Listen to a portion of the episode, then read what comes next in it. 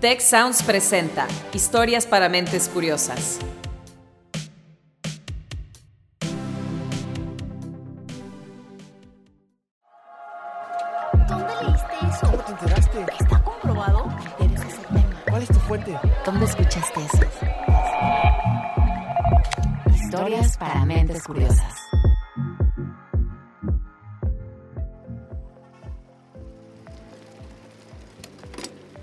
Era 2011 y el neerlandés Gerjan Oskam se había mudado a Pekín, la capital de China, donde se dedicaba a instalar máquinas para la industria alimentaria.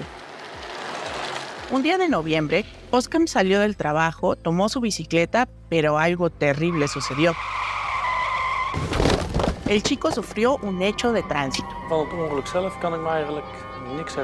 En realidad no recuerdo nada de lo que pasó. Me dijeron que había ido al súper a comprar víveres y luego desperté en el hospital. Sus heridas eran graves y no podía moverse. Sin embargo, pensó que en su tierra natal conseguirían curarlo.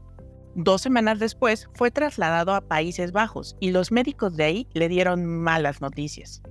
El choque había dañado su médula espinal a la altura del cuello, por lo que debía resignarse a estar confinado a una silla de ruedas por el resto de su vida. Oscar tenía apenas 28 años, pero decidió no darse por vencido. Eh, En un par de meses empecé a aceptar esa condición permanente. eh, Cuando salí del centro de maar, eh, rehabilitación lo único que aankleden podía en- hacer por mí mismo era vestirme. Con el apoyo de dos fisioterapeutas, recuperó mayor movilidad en sus brazos, incluso se sumó a un equipo de rugby en silla de ruedas. Pero, sin saberlo todavía, su gran esperanza de volver a caminar era la inteligencia artificial que la aguardaba en Suiza.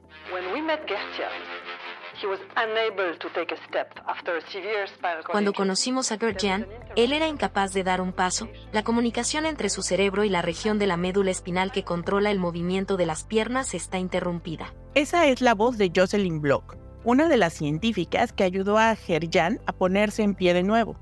En una entrevista compartida por diversos medios, ella y su colega Gregoire Curtin explican cómo lo hicieron. Básicamente, implantaron dos electrodos sobre la región motora del cerebro del paciente para captar sus pensamientos. Estos implantes envían de modo inalámbrico la intención recolectada a una computadora, donde un algoritmo de inteligencia artificial traduce el mensaje. Por último, la máquina manda una orden inalámbrica a un tercer implante colocado en la parte baja de la médula espinal para que libere estímulos eléctricos que provocan el movimiento, pero no cualquier movimiento, sino el que pensó el paciente. Digital Por primera vez este puente digital ha conseguido el restablecimiento de la comunicación entre dos regiones del sistema nervioso central que estaban desconectadas. Gerjan dio sus primeros pasos usando la interfase en 2017 y los investigadores publicaron el estudio en la revista Nature en mayo de 2023. Well, a few months ago I was able to, for the first time after 10 years, to stand up and have a beer with my friends. Por primera vez en 10 that was años pude levantarme para ir a tomar una cerveza con mis amigos. Eso fue muy genial. uh, Ahora quiero usarla en mi vida diaria. Estoy muy feliz de poder compartir mi historia. Este fue un caso afortunado y una pequeña muestra de lo que la inteligencia artificial puede hacer por la medicina. De hecho, el TEC de Monterrey usó inteligencia artificial como coadyuvante en los diagnósticos por COVID-19 al inicio de la emergencia. Quédate con nosotros para conocer esta historia. Yo soy Mariana León, trabajo como editora en Tech Science, la plataforma sobre investigación y ciencia del TEC de Monterrey, y estoy muy contenta de darte la bienvenida al podcast Historias para Mentes Curiosas.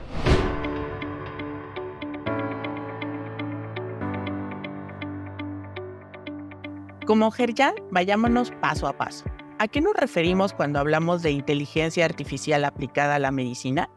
Esto nos comentó Luis Herrera, decano nacional de la Escuela de Medicina y Ciencias de la Salud del TEC de Monterrey.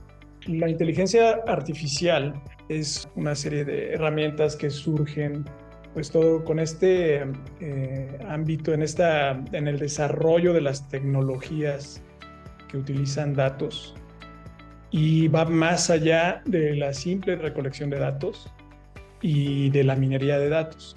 Esto implica que se crean algoritmos, fórmulas que pueden entender, categorizar los datos y de alguna manera crear conjeturas a partir de ellos. Y eso es lo más relevante porque con esto es viable hacer predicciones. Pero para que estas sean confiables, la cantidad de información que se necesita es enorme. Esto está basado pues en la discriminación de cientos o miles de datos o incluso millones que van alimentándose en bases de datos y que correlacionan un, dato de, de demográfico, por ejemplo, con una posible o una potencial enfermedad. La misma lógica está detrás de la tecnología que ayudó a Gerjan, pero en ese caso la correlación fue entre cierta actividad cerebral y determinado movimiento muscular. Esta herramienta va a ayudar muchísimo. Es una herramienta como en su momento fueron los rayos X, como en su momento fueron cualquier índice o de laboratorio que tú, que tú creas, ¿no? Entonces, pues así habrá, que, así habrá que tratarla y así habría que pensar en ella. Además, la inteligencia artificial posee la gran ventaja de que la materia prima que requiere está por doquier. Escuchemos a Muhammad Siddiq, quien realizó su postdoctorado en el TEC de Monterrey y actualmente colabora en IBM Australia. So in the medical in, in the medical area, so we have heaps of data. In the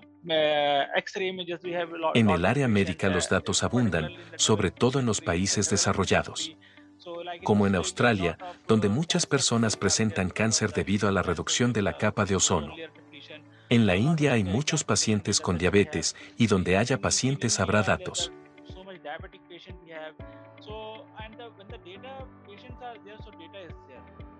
Este ingeniero en Big Data opina que el objetivo de usar la inteligencia artificial en medicina debe ser ayudar a los seres humanos de manera más rápida y precisa, disminuyendo el margen de error.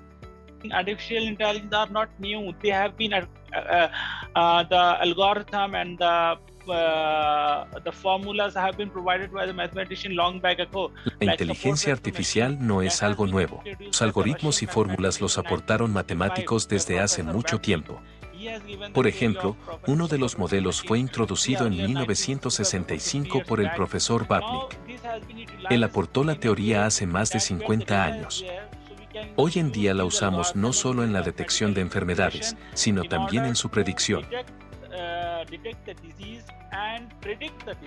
Para comprender mejor cómo funciona, pensemos en el cáncer, un padecimiento ampliamente extendido en la población mundial. If you go in the hospital and uh, there are, let's say, 1,000 patients and 10%, let 10, 10 patients have a cancer. 990 patients Vamos a suponer que en un hospital hay mil pacientes, de los cuales 10 tienen cáncer y 990 no tienen cáncer. A la hora de hacer las pruebas de detección habrá verdaderos positivos, o sea quienes presentan la enfermedad y se les detectó, y habrá verdaderos negativos, personas a las que no se les detectó cáncer porque no lo tienen. Esto es correcto y muy claro. La situación se complica cuando alguien se equivoca en la interpretación de los resultados de los exámenes. Patient that does not have a cancer and they are detected as a cancer. So that is a false positive. Pacientes sin cáncer se les dice que sí lo tienen, lo cual es un falso positivo. Y otra cosa que también es un error es cuando no se detecta la enfermedad en una persona que sí la tiene, ese es un falso negativo. En el área médica, los científicos de datos suelen utilizar un tipo de inteligencia artificial denominado Machine Learning o aprendizaje automático para enseñarle a los algoritmos las distintas posibilidades. model is quite accurate and uh, well established and the accuracy level is good that does not have a false positive rate that does not have a uh, false negative rate that have a El supuesto modelo está tan bien establecido y su nivel de precisión es tan bueno que no hay tasa de falsos positivos ni de falsos negativos. Las 990 personas que no tienen cáncer se muestran como verdaderos negativos y las 10 que sí lo tienen aparecen como verdaderos positivos, eso significa un 100% de precisión. Así es como el Machine Learning y la inteligencia artificial pueden jugar un papel destacado en la detección de enfermedades. Sin duda, un potencial sorprendente. Ahora veamos el ejemplo real en donde la inteligencia artificial contribuyó a salvar vidas. Hacemos una breve pausa y volvemos. Si quieres conocer más sobre cómo cuidar tu salud, te invitamos a escuchar Hola de Salud. La prevención hoy es parte del tratamiento. El podcast en el que nuestros expertos te darán consejos para vivir de manera sana, equilibrada y feliz. Felicidad, ese sería un objetivo último. Escúchalo en Spotify, Apple Podcast y Google Podcast. Historias para mentes curiosas.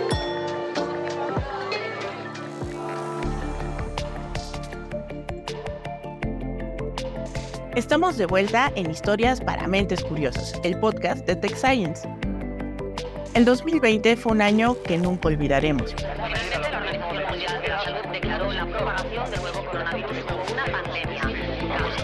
Estoy declarando una emergencia de salud pública de preocupación internacional sobre el brote global del nuevo coronavirus. En solo seis meses, al menos un millón de personas murieron por COVID-19 y, aún sin vacunas que nos protegieran, la vida de muchos más dependía de un diagnóstico certero y veloz. Frente a la premura, el TEC de Monterrey ideó una alternativa usando una técnica ya conocida, de fácil alcance y que podía mejorarse con inteligencia artificial, los rayos X. Habla el decano Luis Herrera. En las áreas donde más se ha empleado dentro de la medicina la inteligencia artificial es en el análisis de las imágenes en distintas aplicaciones. La imagenología eh, todavía cuando se hace eh, sin estas herramientas, incluso hecha por expertos, tiene cierta, cierto sentido de subjetividad, porque las imágenes no llegan a ser tan claras y precisas para definir algunos casos que son complejos, ¿no? que se pueden confundir. Como por ejemplo una neumonía por COVID y una causada por otro agente infeccioso. Justo ahí es donde la, la tecnología de inteligencia artificial, analizando miles de, de, imágenes, expertos en el tema van educando a la herramienta que se haya hecho con estos algoritmos, de tal forma que le van enseñando a cómo discriminar. Con esto, cuando se llega ya al campo, de, al uso de, de la tecnología ya en pacientes, pues lo que se trata es de validar primero si las predicciones que hace la herramienta ahora ya expuesta a un caso, a un caso clínico, pues son eh, lo suficientemente exactas o predictivas. En este sentido, la aportación del TEC de Monterrey se volvió inclusive un referente de la Organización Mundial de la Salud para el diagnóstico de COVID-19. Mohammad Siddiqui fue clave en su desarrollo. Uh, when I started my postdoctorate fellowship at Technological de Montreux and I was working on obesity and neurological disorders. Cuando inicié mi estancia postdoctoral en el TEC de Monterrey, estaba investigando sobre la obesidad y los trastornos neurológicos. En ese momento no había COVID. En febrero de 2020 me percaté de que no se trataba de una epidemia, sino de una pandemia. Ya no estaba solo en China, sino que se había esparcido por Europa, Estados Unidos, en todas partes.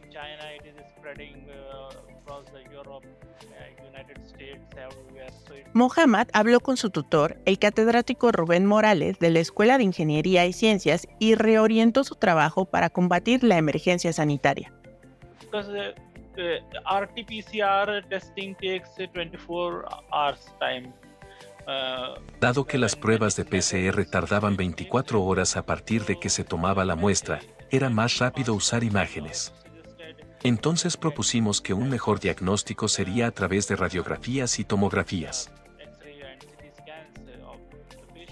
Científicos de la India se sumaron al proyecto y juntos diseñaron el sistema ENCOVNet, entrenado para identificar en las imágenes de pulmón los daños particulares que provoca el COVID-19. El método fue publicado en tiempo récord en la revista Chaos Solitons and Fractions, donde los autores reportaron una precisión de 97%. Puedo decir con orgullo que el profesor Rubén Morales y yo fuimos los primeros en la detección de COVID-19 usando ciencia de datos y aprendizaje automático. Otra iniciativa de este dúo de investigadores tuvo que ver con contrarrestar la desinformación propagada por el expresidente de los Estados Unidos. I remember uh, President Trump uh, said that uh, when the summers will come, the pandemic will be over. Recuerdo a Trump diciendo que cuando llegara el verano la pandemia se terminaría. Pero nosotros tuvimos la impresión de que no había vínculo entre la temperatura y la COVID-19. Entonces lo que hicimos fue analizar grupos de datos de diferentes regiones del mundo, les aplicamos Machine Learning y comprobamos que no había relación.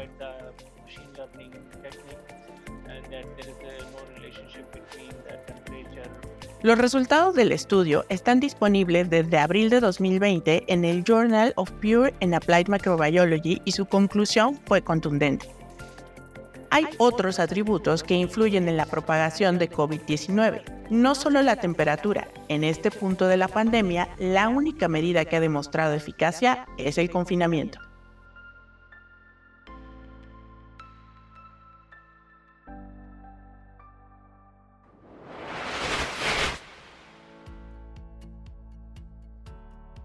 A estas alturas, seguro ya notaste que la inteligencia artificial posee un futuro prometedor.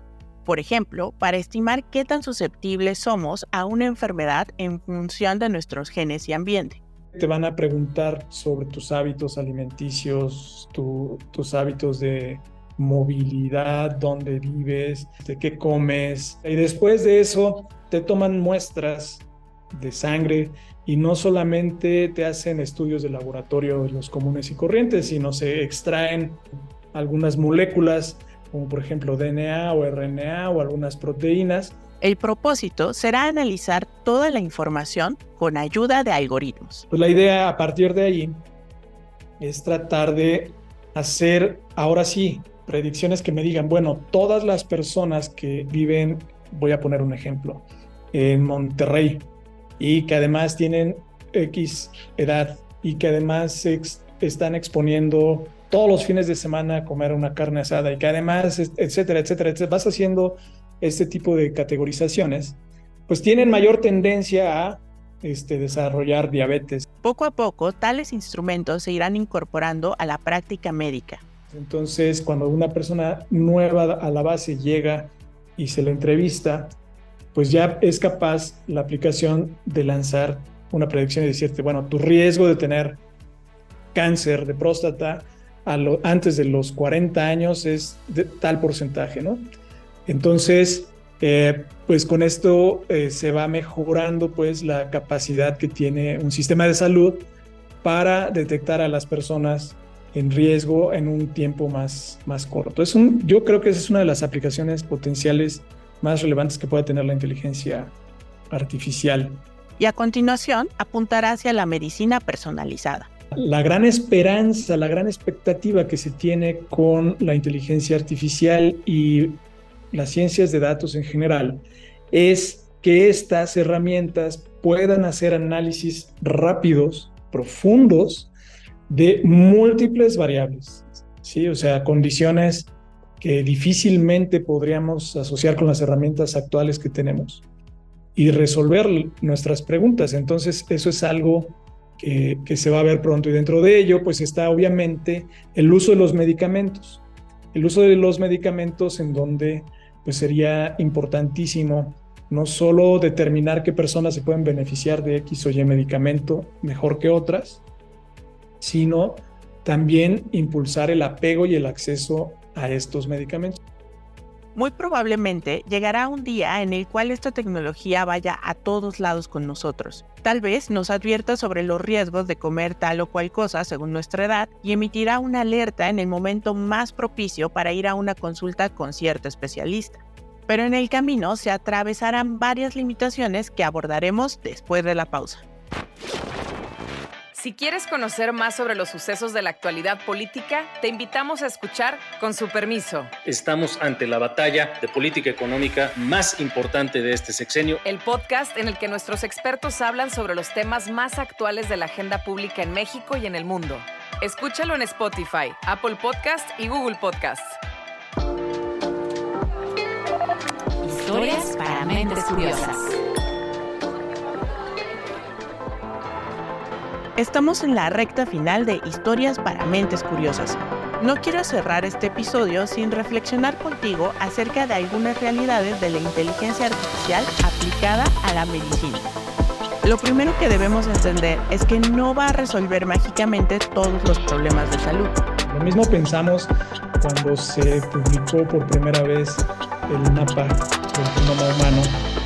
Y bueno, a partir de ahí se creó la, genómica, la medicina genómica, y se pensó que esta herramienta iba a poder solucionarnos el origen de las enfermedades. Y bueno, lo que hemos visto es que no es así. Las enfermedades tienen componentes muy complejos que una sola herramienta no ha funcionado para, para poder solucionarlo. Lo que sí ofrecen es un periodo para actuar, siempre y cuando estén bien construidos. Yo creo que todavía estos algoritmos están en validación. Y eso es muy importante porque mucho depende de, de los datos con que se alimenten. Y en los sistemas de salud, no todos ellos contienen estos datos sistematizados, que es importantísimo tener datos sistematizados que se tomen de forma homogénea, que se vayan alimentando con cada persona que vaya, por ejemplo, a una atención médica de primer nivel y que se le pregunten muchos, muchos datos y que después se le dé seguimiento para ver qué pasó con esa persona a lo largo del tiempo. En el proceso, además, hay que prevenir los sesgos. Esa es la advertencia de Paola Ricaut, profesora investigadora asociada a la Escuela de Humanidades y Educación del TEC de Monterrey. De hecho, hay estudios muy interesantes que hablan de los sesgos raciales en la medicina, pero también por supuesto los sesgos de género. Por ejemplo, ha habido toda una historia en la medicina en que las enfermedades se han descrito en función de los padecimientos que tienen los hombres. Pero recientemente ha emergido toda una discusión acerca de que justo para hacer los, los estudios, pues no se, no se tomaba en cuenta las experiencias de las mujeres. Entonces, mucha de la historia de la medicina ya está sesgada en términos raciales, de género y demás. El uso de la inteligencia artificial no ha sido la excepción. Cuando tú incorporas tecnología a estas áreas, pues también tienes la posibilidad de que existan estos sesgos. Si es en particular inteligencia artificial, depende de con qué datos estén entrenados los modelos, cómo se construyen esos modelos, cómo se calibran esos modelos. Entonces, por definición, todas las tecnologías van a tener un error, porque están, eh, es una cuestión estadística, ¿no? Ninguna tecnología es perfecta porque jamás vas a tener todos los datos y porque además los modelos también pueden estar sesgados. En julio de 2022, por ejemplo, un estudio de University College London reveló que los modelos creados para predecir enfermedades del hígado a partir de muestras de sangre tienen el doble de probabilidades de diagnosticar mal a las mujeres. Otra investigación de 2019, publicada en la revista Science, descubrió que un algoritmo usado en muchos hospitales de Estados Unidos mostraba sesgos raciales. En teoría, debía ayudar a decidir qué pacientes requerían atención, pero resultó que los pacientes negros debían ser considerados más enfermos que los blancos para recibir la misma recomendación. Entonces, el punto aquí es cómo um, paliar o mitigar los sesgos que existan en los resultados. Eh, sobre todo considerando que es un área eh, sensible, ¿no? Es la salud humana. Entonces hay eh, riesgos adicionales, es un riesgo literal a la vida. Y bueno, el papel de las humanidades es siempre aportar desde una perspectiva crítica a la comprensión de estos problemas disciplinarios. Y cuando digo crítica, entender cuáles son las problemáticas que nos afectan como humanidad, para justamente tratar de mitigar eh, estos, estos impactos negativos del uso de la tecnología en la vida social.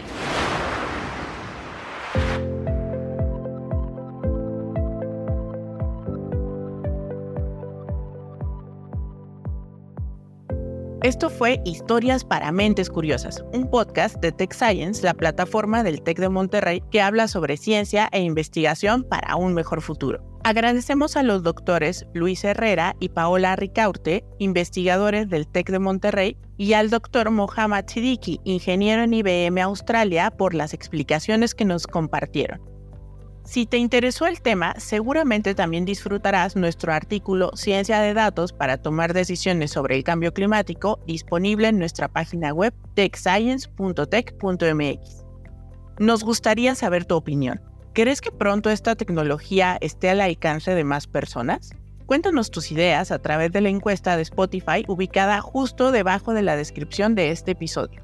En él colaboraron Asael Villanueva con el reporteo y las entrevistas, Carmina de la Luz es la autora del guion y Orlando Oliveros estuvo al frente de la dirección de voz y la producción. Yo soy Mariana León y te agradezco haber estado conmigo. Nos escuchamos muy pronto.